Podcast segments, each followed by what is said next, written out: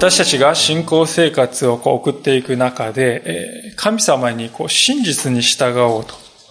また謙遜に生きていこうとこう願うならば、願うほど、ある意味でかえって世の中との圧力がですね、こう深まっていくという、そういう経験をすることがあるのではないかと思います。で、クリスチャンたちがですね、経験するそのような矛盾に満ちた世界というものをですね、ある説教者が次のような見事な言葉で表しているのであります。紹介したいと思うんですが、名声というものは、嵐雲もものともしない、荒々しい花崗岩の山頂を愛する。谷間にあって疲れた旅人が腰を下ろすような、ずっとつつましやかな石には構わない。大胆で目につくものを求める。一般受けするようなもの。大向こうをうならせるようなものを求める。物陰に引っ込んでいるような人々のことは構わない。私の兄弟たち。こういうわけで、褒むべきイエスは、私たちの警護する主人は、名声を逸しているのである。イエスについては、その弟子たち以外、誰も大したことを語らない。彼の皆が偉人や英雄たちと並んで記されることはない。真実を伝えた方は、ごめんなさい、真実を言えば彼は未だ生を受けた人々の中で最も偉大で、最も強く、最も清く、最も高潔で、最も優れたお方であったが、彼がいとも優しく穏やかなイエスであられ、その国がはっきりこの世のものではないお方であったために、粗雑なところを何一つ有しておらず、すべてが愛であられたために、またその言葉が入落よりも柔らかで、その話が油よりも滑らかに流れるものであったために、またこのお方ほど優しく語った人がこれまで一人もいなかったために、それゆえにイエスは無視され、忘れ去られているのである。いかがでしょうか？非常に言い得てみようというところではないかとこう思うのであります。しかし、私たちは今の説教者の言葉にありましたように、世の中の人々が無視して忘れ去るような、そのようなイエス様のご性質にこそ、私たちは心を惹かれ、また感動し、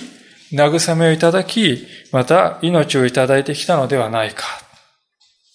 ですから明らかに私たちと世の中の人々とは見ているものが違うということがわかるわけです。で、そのような違うものを見ているがゆえに、要はイエス様に対して、また私たちに対して反対してくるのだ。今日の箇所にはそういう根本的な違いをもたらす原因が鮮やかに書かれているのであります。ご一緒に私たちの希望であるお方のことを今日もですね、心に留めてまいりたいとこう願っております。さあ、前回見ました9節からのところに書かれていたことを少し振り返りたいと思うのですが、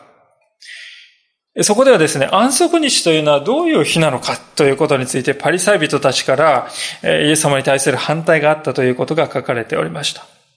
シナゴーゴに入っていきますと。片手がですね、こう生まれつきでしょうか？あるいは何かしらの後天的な病でしょうか？わかりませんが。片手がないてですね、まあ枯れたっていう言葉が使われてますよね。枯れている、しなびてしまっている。そういう人がいました。イエス様はその人を見て深く心を動かされて、パリサイ人に対して質問、えー、パリサイ人が質問していくんですね。彼を彼を癒すことはそこにしていいことなんですかね？って言ってこうですね、えー、もちろん良くないことですよねって言わんばかりの勢いで質問してく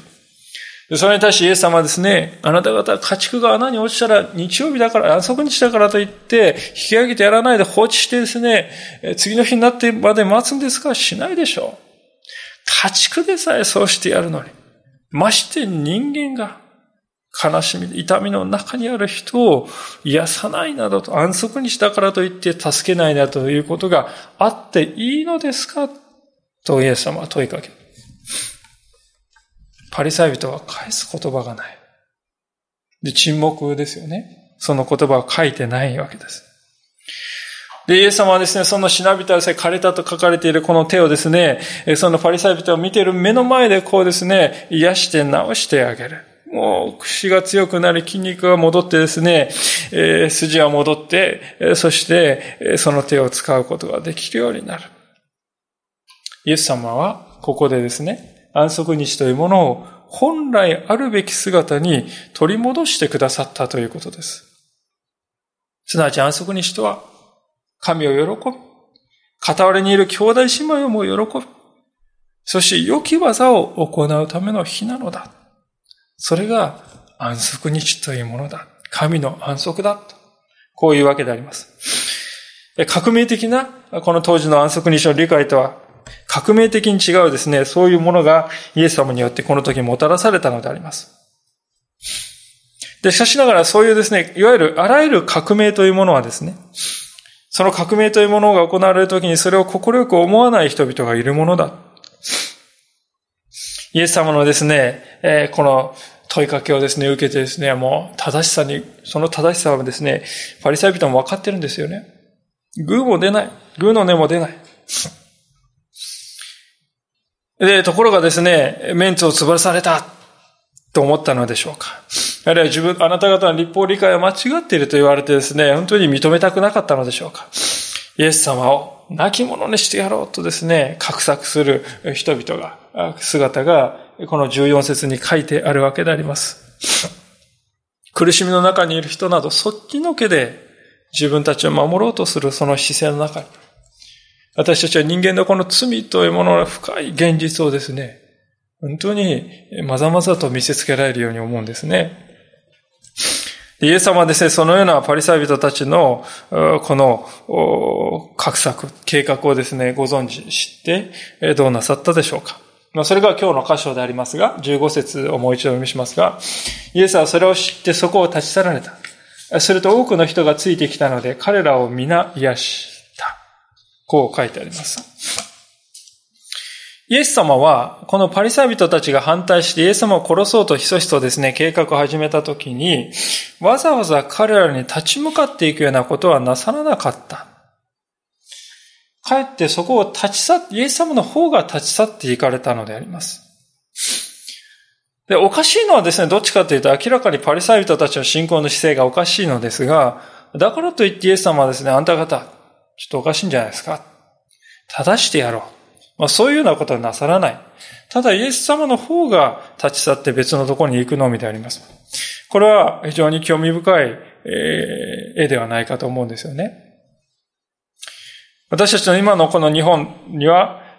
信仰に伴う迫害というものはあまりない、ほとんどない、まあ、人によっては家族からそのようなものを受けているとこを感じる方おられるかもしれませんが、しかし、公の中ではない。まあ、しかし、もし私たちが迫害の時代を経験するならば、キリスト者である私たちはそこから逃れて安全なところに移動するということを考えて良いということではないかと思うんですね。実際初代教会の信徒たちは、まあ、あのサウロによってですね、引き起こされた迫害がこう激化した時にですね、もう家に入って男も女も引きずり出して牢に入れたという、そういう状態。その時にクリスチャンたちはどうしたかというと、エサレムからこうですね、脱出して、シリアやですね、このパレスチナ全体でですね、エジプトにまでですね、この地中海世界全体にまでこう散らされ、散っていきました。で、その彼らこそが、イエス様の福音を世界に伝える人として、担い手として用いられたのであります。神様はこれ散らされるということさえも駅に変えてくださるということを私たちはこの人の働きを見るときにわかるわけであります。で、その観点から日本を見ますとですね、日本でも戦国時代の末期の頃ですね、この間、まあ、あの、山口先生というキリスト教、東京キリスト教大学の教授の先生が、の講演を聞く機会がありましたが、戦国時代末期の頃は日本でも人口の3%ぐらいがクリスチャンだった時代があるということであります。それがですね、現在は0.3%程度とこう言われている。で、そうなった原因は一体どういうことなのかと、いろいろなことはこう言われていますけれども、私はですね、その一つの原因に、今日のこの15節に書いてあるこのようなことができなかったということがあるのではないかと思いますね。というのも日本は島国であります。周りがですね、海に囲まれて逃げ場がないのです。ヨーロッパはですね、陸続きでありますから。まあ、人が住めるところであれば、どこにでもですね、極端な話逃れていくことはできなくはないんですね。しかし日本はそうはいかない。鎖国でありますから。海外に逃げることも非常に難しい。その結果、逃れ場所がないわけです。逃れ場所を失ったキリシタンたちは文字通り幕府のですね、政策によって根絶に近い状態になるまで過酷な迫害をですね、経験しなくてはならなかった。で、その山口先生の言葉によると日本の中にはその時代の負の、キリスト教に対する負の感情が未だ人々の心の中に深く根付いている。だから日本の教会はゼロから出発したんじゃないのだ。この人々の間にあるですね、負の感情というこの、いわばマイナスの状態から取り戻そうとして出発しているという。それが私たちの国のにおけるキリスト教の現実だとこう言っておる。まあそれはですね、本当に頷かされるところであったわけでありますね。で、しかしそのようにしてですね、イエス様はこのパレスチナにおいて逃れる場所があったということは幸いであります。で、その時にイエス様はしかしどうなさったでしょうか15節を見ます。大勢のですね、群衆がついてきたと書いてあるんですね。もしイエス様が臆病風に吹かれて身を守ろうとして逃げたとするならば、イエス様は多分こう言ったと思います。いや、あなた方、私は迫害されているものだ。私と一緒に一緒に、私と一緒に行くと、あなたも一味と思われるかもしれない。そもそも私はですね、私は少し人里離れたところに隠れていたような。そっとしておいてくれないか。近づいてくれるな。まあそんな風にイエス様は言ったか。というとそうではない。イエス様はこのようなご自分を滅ぼそうとする計画はですね、不穏な動きがですね、日増しに増大していく、そういう状態ってありながら、ご自分に近づいてくる人々を一人も拒まないで、すべてを皆受け入れてくださった。イエス様は、あの宝刀息子に対して父親がしたように、神のもとに帰ろうとする人を、その人がたとえその前に何をした人であったとしても、両手を広げてお迎えくださる。イエス様はまさにそういうお方であった。私はここに神の救いということのですね、真実のあり方をこのイエス様の姿に見るように思うのであります。イエス様は彼らを皆癒した、癒したと書いてあります。私たちは癒しというとですね、癒し系とかですね、あるいは病気が治るとか、感覚やあるいはまた病気のことだけに考えてしまいますが、イエス様はここで癒したということはですね、非常に幅広い言葉であります。イエス様は癒しを行われた時にそこにですね、悪霊に疲れた人々が悪霊を追い出していただきました。占領されていた、囚われていた人生が解放されました。また、死んでいた人がですね、生き返りさえしました。また、弱り果てて倒れそうになっている人々、その人々が深く愛されて、人生に光を見出すようになりました。イエス様はそれらのことを言葉を持って行われたわけです。イエス様が立ち上がりなさいというと力がみなぎってすぐに立ち上がりました。イエス様が手を伸ばしなさいというと、しなびた手が伸ばされました。イエス様は言葉を持ってそれらを行われました。それはまさにこの創世記の初めにおいて、神様が光があれとこう言われたときに光があった。そのこととですね、を思い起こさせるものです。つまりイエス様はですね、この癒しを行われる、その癒しのあり方というあたかもですね、人々をサタンの縄目から解き放ち、命を救い出し、神の創造を回復する営みであった。こう言えるんではないでしょうか。まさにこのことこそ、こそですね、イエス様が一番その生涯の中で大事に大切に考えておられたということです。それはですね、イエス様が、まあ当時の常識からするとタブーであった。安息日にあえて癒す。イエス様はですね、ですからその当時のですね、タブを破るそのようなことよりもですね、そのところで苦しみ、痛み、あえいでいる人々をですね、この人を癒すということを私は何よりも第一に置くのだ。そういう姿勢がはっきり現れていますよね。イエス様が行われた癒しというのはですから、単にそのところで治ってよかったねということだけではない。これは将来、終わりの時に起こること。それを予見させることでありますし、また何よりも預言者たちが語っていた神の救いの現実を豊かに表すものであります。神の救いが今この人によって現実に表されているのだとですね、マタイは感じたわけですよ。それを私たちに御言葉によって示してくださっています。で、ところがそれを見て、同じ光景を見ていたパリサイ人にとってはですね、それは医療行為にしか見えないわけですね。医療行為は安息日に禁止されていることではないか。とこういうわけであります。医療を超えて神の救いがそこで成し遂げられているのだという視点で見ることができなかった。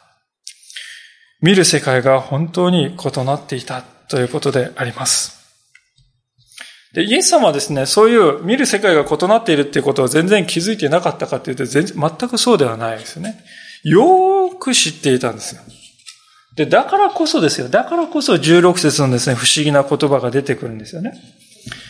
そしてご自分のことを人々に知らせないようにと彼らを戒めたとこう書いてありますね。せっかくですね、素晴らしい奇跡を行っておきながら、それを公にしてくれるな。っていうですね、イエス様はこの命令っていうのは福音書の中で何度か出てきまして、ある意味で私たちは当惑するんですよね。というのはですね、単に軽く注意したっていうですね、言葉じゃないんですよね。この戒めたっていう言葉はですね、他の箇所を見ますと皆さん、叱りつけたとか、諌めたとかですね、そんな風に訳されている言葉です。もちろんイエス様はここで怒鳴りつけてですね、禁止したというわけじゃないでしょう。でも、厳しさがあったということは事実ですよ。で、私たちの感覚化するとですね、え？イエス様は素晴らしいことしてくださって人々がそれを知るってなんでそれが悪いことなんだろうか？って思うんですね。しかし明らかにイエス様は厳しさを伴ってそれをしてはならないと言っておられる。自分のことが言いふらされることはイエス様の願いじゃないんです。ほど遠いことなんです、それは。一体なぜなのか？いろいろな人がいろいろなことをですね、考え出しました。その理由を考え出しました。ある人は、この時はまだこれを公にするべき時じゃなかったんだよってこう言うんです。というのは、イエス様はまだ十字架についてないじゃないか。復活してないじゃないか。イエス様は本当に救い主であるか、この時はまだ証明されてなかったんだ。だから言わないでほしいって言ったんだよとこう言うんです。しし皆さん、イエス様は蘇られた後、復活された後ですら、じゃあイエス様は、遠いの四つ角に立って私を蘇ったと大声で宣言したか。神殿のど真ん中に降り立ってですね、私はこの通り蘇ったのだ、最初たちを見てみろって言ったかというと、そうではないですよね。イエス様は主に復活された時に姿を現したのは、イエス様を信じていた弟子たちに対してご自分を表されたのであります。別のですね、説明の仕方としては、イエス様、人々は、ああ、イエス様の奇跡すごいって言って、奇跡ばっかり目を向けて、イエス様は教えはですね、まあ教えはいいから奇跡くださいって、そういうふうになるのはですね、望まなかったんだっていうですね。まあこれはあり得ることだと思うんですよ。しかし皆さん、今日の箇所は、聖書のですね、福音書の中で、イエス様はですね、ご自分の奇跡、あるいはご自分のことが人々にですね、知れ渡る、ご自分なさったことは知れ渡るということを望まなかったその理由が、今日の箇所において明確に書かれています。その理由はつまり、イエス様がここでなぜ人々に知らせないようにと戒めたかというと、それは旧約聖書の予言を成就するためにであったと、そういう意図があったということを聖書は私たちに明かしてくれているのであります。17節これは預言者イザヤを通して言われたことが成就するためであった。これぞ私の選んだ私のしもべ。私の心の喜び、私の愛するもの。私は彼の上に私の霊を置き、彼は違法人に抗議を述べる。争うこともなく、叫ぶこともせず、王子でその声を聞くものもない。彼は傷んだ足を折ることもなく、くすぶる闘心を消すこともない。抗議を勝利に導くまでは。違法人は彼の名に望みをかける。今読ませていただいたこの18節から21節はですね、イザヤ書のですね、42章からの引用であります。ちょっと開けられる方は42章をですね、開けていただければと思いますが、えー、第3版では1192ページです。第2版では1093ページですね。イザヤ書の42節2章にこのように書かれております。読ませていただきます。見よ、私の支える私のしもべ。私の心の喜ぶ私が選んだもの。私は彼の上に私の霊を授け、彼は国々に抗議をもたらす。彼は叫ばず、声を上げず、巷にその声を聞かせない。彼は傷んだ足を折ることもなく、くすぶる闘心を消すこともなく、誠をもって抗議をもたらす。彼は衰えず、くじけない。ついには地に抗議を打ち立てる。島々もその教えを待ち望む。まあ、このイザヤの42章というのはですね、義のしもべ、私のしもべって書いたこのしもべ、義のしもべと呼ばれて、この義のしもべについてですね、突然に語られているんですよね。で、これはイザヤの53章、あの有名なですね、メシア予言として知られる53章とともに、えー、ですね、非常に重要な箇所であります。で、この箇所を見るとですね、今、先ほど読んだマタイとは少し違っているなということがわかるかもしれません。マタイは当時ですね、の人が一般的に用いていた旧約聖書のギリシャ語の翻訳である70人訳という訳をですね、見て、そしてまた、このイザヤ書42章のヘブル語のですね、原文を見て、そして自分が自由にそこからですね、独自に翻訳したとこう言われています。まあ、それゆえに、え少し内容がですね、異なる部分があるわけですが、しかし、マタイのですね、この翻訳のこの18節からのマタイの方の18節からのところは、この姿こそイエス様の姿に完璧に符合してくるということがわかるわけですが、じゃあ一体何が語られているかということですね。18節にまず、これぞとこうですね、言われています。これぞっていうのはですね、原文ではこれ、見よっていう言葉なんですよね。Behold っていうですね、英語でよく使われますね。見よイザヤ書のですね、42章のテーマである義のしもべ。その義のしもべはイエスだったんだ。神に選ばれた器なんだ。この方に目を向けなさい。注目しなさいって言うんですよね。ですから、見よって言うんですよ。で、そのですね、しもべというのはどういうお方なのか。次に語られているのは、私の選んだ、私のしもべ。そして、私の心の喜ぶ、私の愛するものということですね。旧約聖書において神様がですね、愛しているとこを呼びかけている対象っていうのはですね、ほぼ100%ですよ。イスラエルの民族全体をですね、表す、全体に対して語られるわけです。私はあなたを愛している。とこういうときに、イスラエルとですね、民に向かって第一に語りかけているのであります。しかし、この箇所でですね、一人のしもべに対して語られているのですね。義のしもべは、ここに出てくる義のしもべはですね、イスラエル全体以上に個人として神様に愛されているものだというんですよね。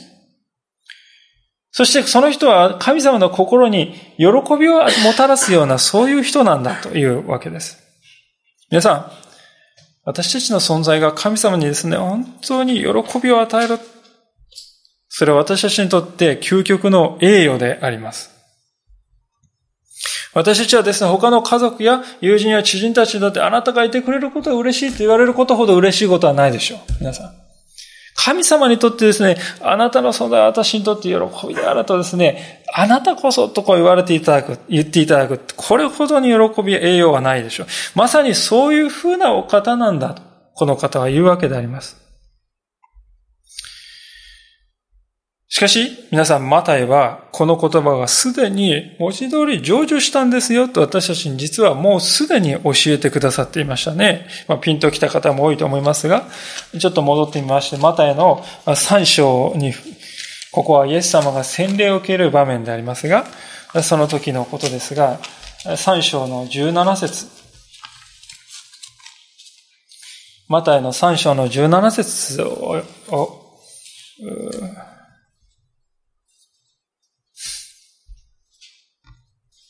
じゃあ、ここ皆さんでご一緒に読んでみましょうか。マタイの3章の17節3。はい。また、天からこう告げる声が聞こえた。これは私の愛する子。私はこれを喜ぶと。こう、神様、イエス様に対して語りかけているんですね。そしてそのさらに前の16節を見ますと、このように書かれてあります。こうしてイエスはバプテスマを受けてすぐに水から上がられた。すると天が開け、神の御霊は鳩のように下って、ご自分の上に来られるのをご覧になった。そしてこれは私の愛する子。私はこれを喜ぶ。と声が聞こえた。皆さん、これはですね、今日見ているイザヤのこの42章の予言がですね、文字通り成就した瞬間でありました。この、マタイの12章18節に、私は彼の上に私の霊を送って書いてある。それはまさに、このイエス様のバーテスマの時に、鳩のように御霊が下ってくるという場面において成就しているわけです。で、こうしますイエス様の生涯というのは初めから予言された事柄をですね、一つ一つなぞるように成就しながら歩まれたということがわかるわけですよね。で、またやそういうことを通して、イエス様こそパッとでもね、パッとでのですね、人じゃなくて、予言されたメシアなんだ、約束されたメシアなんだっていうことですね。聖書の予言を一つずつ成就してるでしょ？って言って私たちに教えてくださっているわけです。でそうし、そうしておいて、マタイはさらにこう引用していますね。マタイの12章の18節の最後の行ですが、彼は違法人に抗議を述べると書いてあります。まあ、抗議っていうのはよくわかりにくいんですが、これはまあミシュパットという言葉ですけれども、裁きとも訳されますね。裁きっていうのは、しばしば人間の裁きっていうのは自分の私利私欲とかですね、エコひいきによって乱されるわけです。正しく裁くためには正しい基準が必要であります。でここで抗議と書かれていることはまさにそういうですね、正しい裁きを行うための判定の基準、正しい基準、そういう抗議ということですよね。で、違法人とこに書かれているのは、まあ、違法人というと大体私たちはですね、ユダヤ人以外の人っていうふうにね、こういうふうに民族的に捉えるんですけれども、これはむしろですね、ユダヤ人に限らない。すべての国々の人々、すべての国々ということを表しているわけです。すべてのその国々に対してイエス様は神の義の何たるかということをご自分の身を通して示してくださるということなんですね。神の義、それは罪を裁くというそのことだけではありません。神の義とは、不正、隠された不正を暴いて、正義を回復し、抑圧されている人々を解放する。そういう側面もあります。神の正しさということはイエス様の姿を通して完全な形で表されていくのであります。で言うまでもなくその究極の現れこそこの十字架であります。イエス様は誰の前で、誰の手によって十字架につけられたのでしょうか？ピラトの、ローマ人であるピラトの手によって十字架刑に処せられました。違法人であるローマ人、ローマ兵がイエス様を釘にで打ちつけました。まさしく違法人の目の前で神の抗議が表されるということが起こったわけであります。それこと、それこそがですね、ここで言おうとしていることではないかと、こう思うんですよね。さあ、そういうわけでマタイは以前の予言をさらに引用していくわけです。イエス様はこういうお方なんだと、イエス様の正体を告げて、イエス様はこういうことをされるお方なんだと、こう語ってきました。次の19節を見るときですね、その流れが少し変わるんであります。というのは18節まではイエス様はこういうことをして、こういうことをして、したことを書いてるんですが、19節はしないことを書いてるんですね。しないことを、しなかったことに注目している。で、実はこのしなかったことの部分がですね、この16節でイエス様がご自分のことを知らせないようにと言われた。その部分とですね、密接に関係してくるんですね。最初に記されているのは、争うこともないとこういう言葉です。まあ、人はどういう時に争うんでしょうかそれは自分がいかに正しいかということを証明したくて争うんではないでしょうか自分が正しくて相手は間違っているということをですね、証明するために人々はまくし立てて声を荒げて議論にですね、走るわけであります。この方はそういうことはなさらない。私たちは日々自分のいかに正しいかということを証明しようと熱く語っているわけですが、それは主の歩まれた道ではなかった。ということですね。さらにイエス様は叫ぶこともせずとこう書いてあります。福音書を見ますと、イエス様はですね、大きな声を上げている場面というのはあまりないわけですね。せいぜい5、6箇所であります。で、大体はですね、ラザレを出てきなさいって大声を出すとかですね。まあ、呼ぶときに必要だから大声を上げた。それが大きい、多いところです。それ以外でイエス様は大声を上げてるっていう場面はですね、祭りの終わりの大いなる日にですね、誰でも私のところに来て水飲みなさいって、そういうですね、人々にこう重要な宣言を語るとき、数回だけイエス様は大きな声を上げております。でむしろですね、この聖書の福音書の中に出てきて大きな声を上げる人っていうのはどういう人かって悪霊に継がれた人であるとか、恐怖にですね、沈んでしまうって言ってですね、幽霊だっていうあの弟子たちとか、あるいはですね、ダビデの声を憐れんでくださいって叫ぶ病の人や、あるいはエレサレムの入場時にですね、ダビデの声にホサナと扇を上げる人とか、あるいは、またしまいには、その男を十字架につけろと言って叫ぶあの人たちが叫ぶ人として記録されているんですね。で、これはですね、本当に考えさせられることではないかと思うんですよ。現代と時代が昔と違う。まあそれはいろいろな箇所で違うところがあります。で、一つのですね、大きな違いは、大きな音を出す力を持ったということではないかと思うんですね。機械がですね、えー、作り出した大きな音。えー、それはですね、人々の注意を引くために、あるいは自分がいかに優れているか、自分はいかに能力があるかということを示すために、あるいは人々を煽り立てて熱狂の渦にですね、導くためにその大きな音が用いられるのであります。選挙カーや街頭演説や、あるいは大きなコンサートなどに、えー、遭遇した方は、出た方はわかるでありましょう。あるいはまた、大きなですね、音というだけではなくて、テレビとかラジオとかインターネットという情報において大きな声をですね、発する、そういうツールも今の時代は満ち溢れています。で、考えてみると、これは皆ですね、この100年にですね、生まれたものであります。人類の何千年というですね、長い記録がある歴史の中で、私たちが生きてきたこの100年という時代、それはですね、今まで、それ以前のですね、どんな時代にも増して、大勢の群衆に一遍にですね、訴える、そういう力を持つようになった時代だと言えると思いますね。で、まるでですね、その大勢の群衆に一度にですね、訴えかける力を持つようになった時代に、こうするかのように、歴史上類を見ない大量の人々の命を奪う戦争が行われてきました。で、それらは皆ですね、大声を巧みに使う人たちがですね、人々を動かしたわけであります。そのことを私たちは忘れてはならない。イエス様は、そのような人々とは異なる道を行かれたのであります。イエス様はご自分から人々は私のところに来なさい、来なさいっていいことを聞かせてやるから、癒しはここにあるぞ、来なさいって言ったか。イエス様を大通りに上げてですね、今から説教する来なさいって言ったでしょうか。あるいは、イエス様は政治力を発揮してですね、政治的なですね、行動を起こそうとしておられるでしょうか。一度もしていない。イエス様が人々を教えたのはむしろ人里離れた里山であり、丘であり、海、岸辺であった。イエス様はそこで自分からイエス様を求めてやってきた人々に対して語ったのであります。私たちはこのことを決して忘れてはならないと思いますね。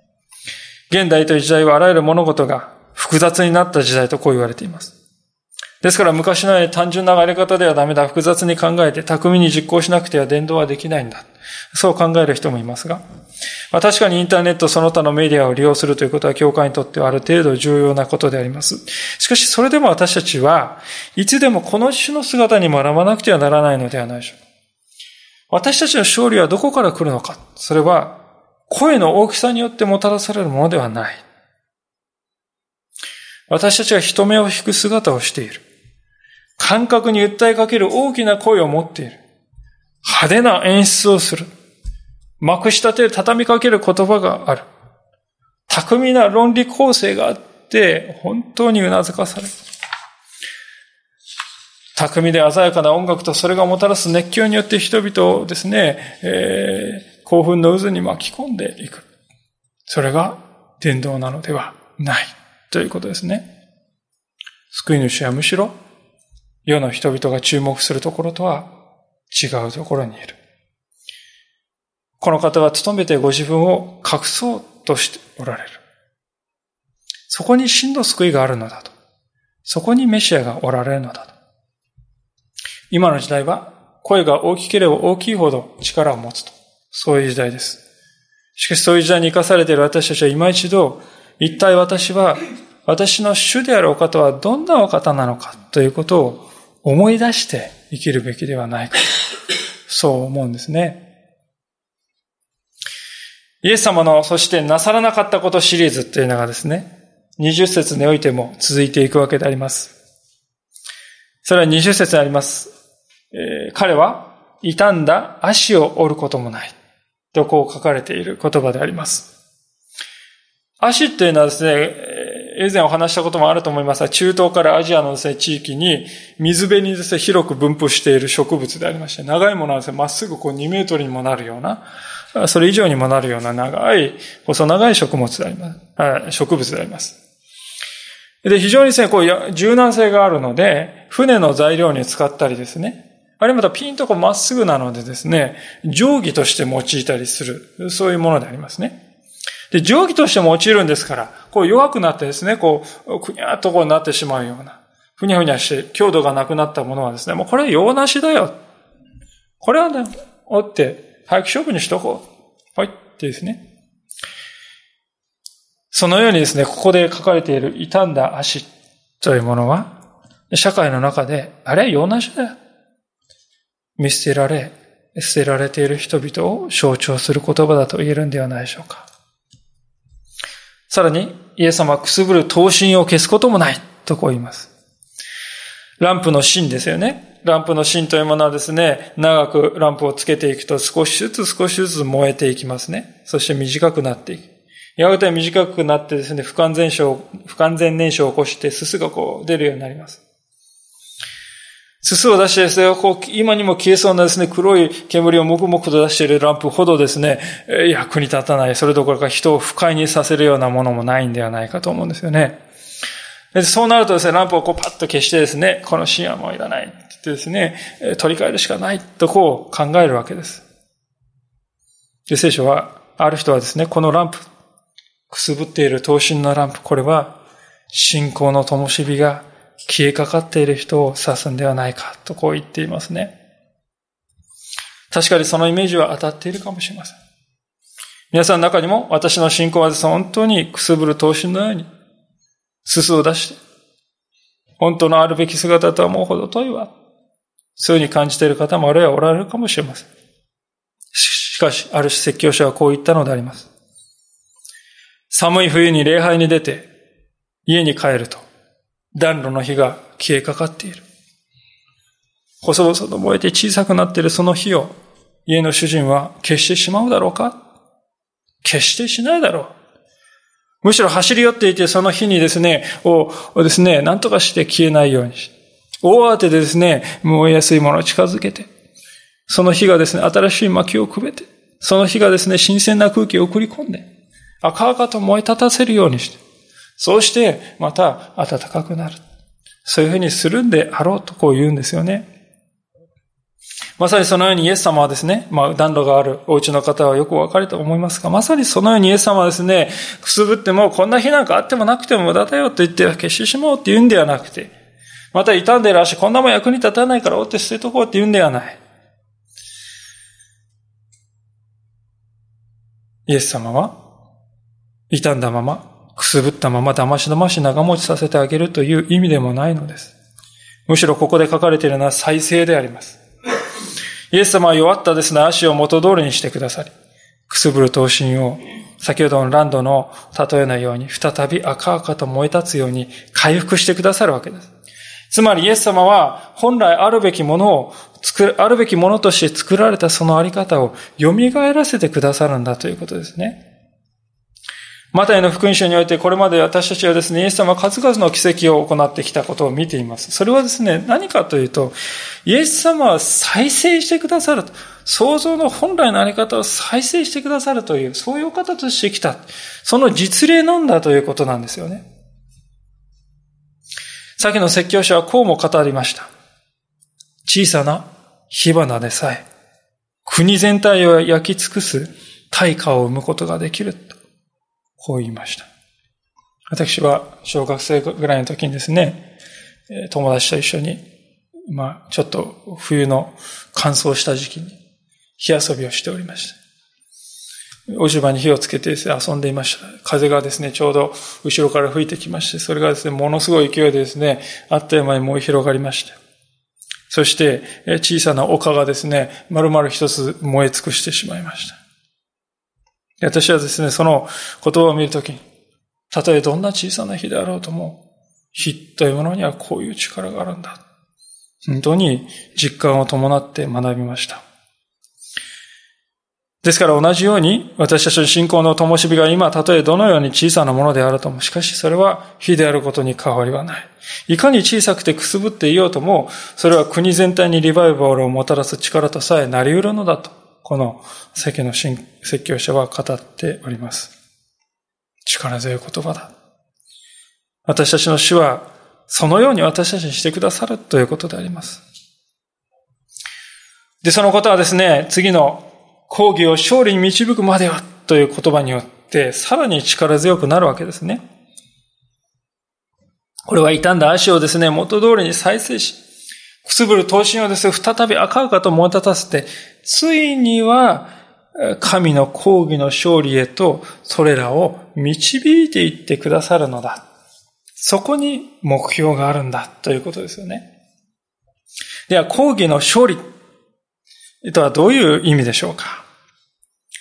まあ、端的に言えば、それはですね、神の義が完全無欠に実現した瞬間だと言えると思います。それはすでに言いましたように、先ほど言いましたように、あの十字架によってすでに実現したのであり、第二には、イエス様が再び世に来られる時に完璧に成就するものであります。で、その時はですね、単にこう弱くて折りかかってる足が元通りピンとなってよかったね。そこにとどまらないんです。それ以上ですよね。次の箇所に私たちがですね、経験することになる勝利というものは鮮やかに書かれているのでありますが、第一コリントの15章というところですね、開けられる方開けてみていただけるでしょうか。えー、マタイからしばらく後ろの第一コリントの15章の54節のところです。第3版では343ページ。第2版では313ページであります。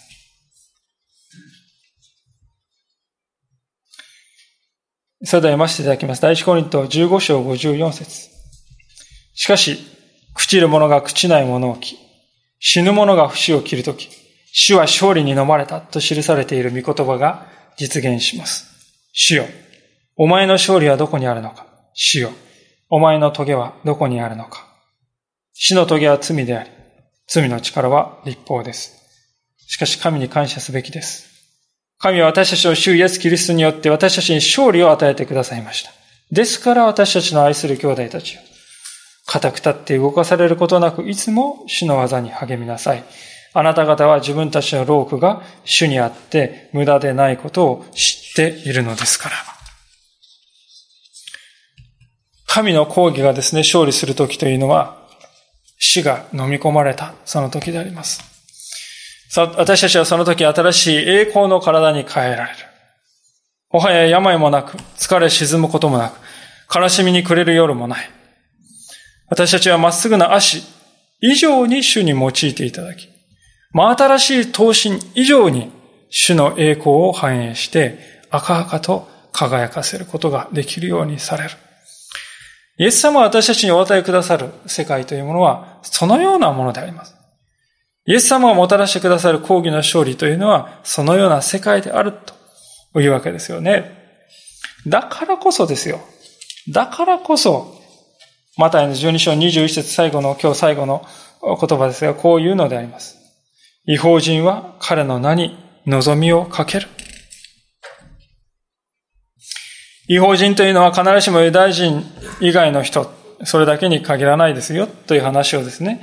18節での見たときにしましたけれども、もっと言うとですね、この違法人は彼の名に望みをかけると、この違法人というのはですね、何を意味しているかっていうと、私なんか神様の救いの外にいるんだ。私なんかそれに値しないんだ。そういうふうに考えている人と言っていいんじゃないかと思うんですよね。で、イスラエル人というのはそうじゃなかったわけですよ。いや、俺はイスラエル人だよ。もうこれはですね、本当に強力なアイデンティティでありましたね。彼らはですね、いや、私たちはすでに神様の救いに預かっている民族じゃないか。他のですね、罪人のような、あの違法人たちは違うんだとこう考えている。まあ私たちもしばしばですね、もうクリスチャンで救われているあの罪人の世の中の人は違うんだと考えてしまうかもしれない。で、だからこそですね、イスラエル人というのはですね、安息日を平気で破っているように見えるイスラエル、イエス様の弟子たちを見てです、批判するわけですよね。何やってんだと。私たちもそのように信仰を持っていない人々の時に騒いでいるのかもしれない。で、そういうところにイエス様は来るわけです。でイスラエル人にとってイエス様っていうのはですね、厄介者でしかないわけです。なぜかっていうと、私たちも救い持ってんのに、あのイエスが来て、いや、あなたたち、立法を守ってると思ってるけど、本当はそうではないですよ。むしろ神様の立法を空分にしてるんじゃないですかとまで言われるわけですから。もう怒るのも最もかもしれません。もう私は救いを持ってるんだ。で、そのですね、既得権益をですね、脅かすようなイエス様がですね、やってくるわけですから。面白くない。で、しかし、イスラエル人でない人たちは、初めから自分たちは、あの、イスラエル人に与えられている救いの外にいるんだよな、ということを分かってましたね。で、先入観からですね、イエス様はですね、偏って見てしまう。そういう目からも自由なわけであります。だからイエス様はありのままに見るんですよね。ユダヤ人よりもずっとイエス様は偏りのない目で見ることができる。で、だからこそ聖書はですね、違法人は彼の名に望みをかけると書くんであります。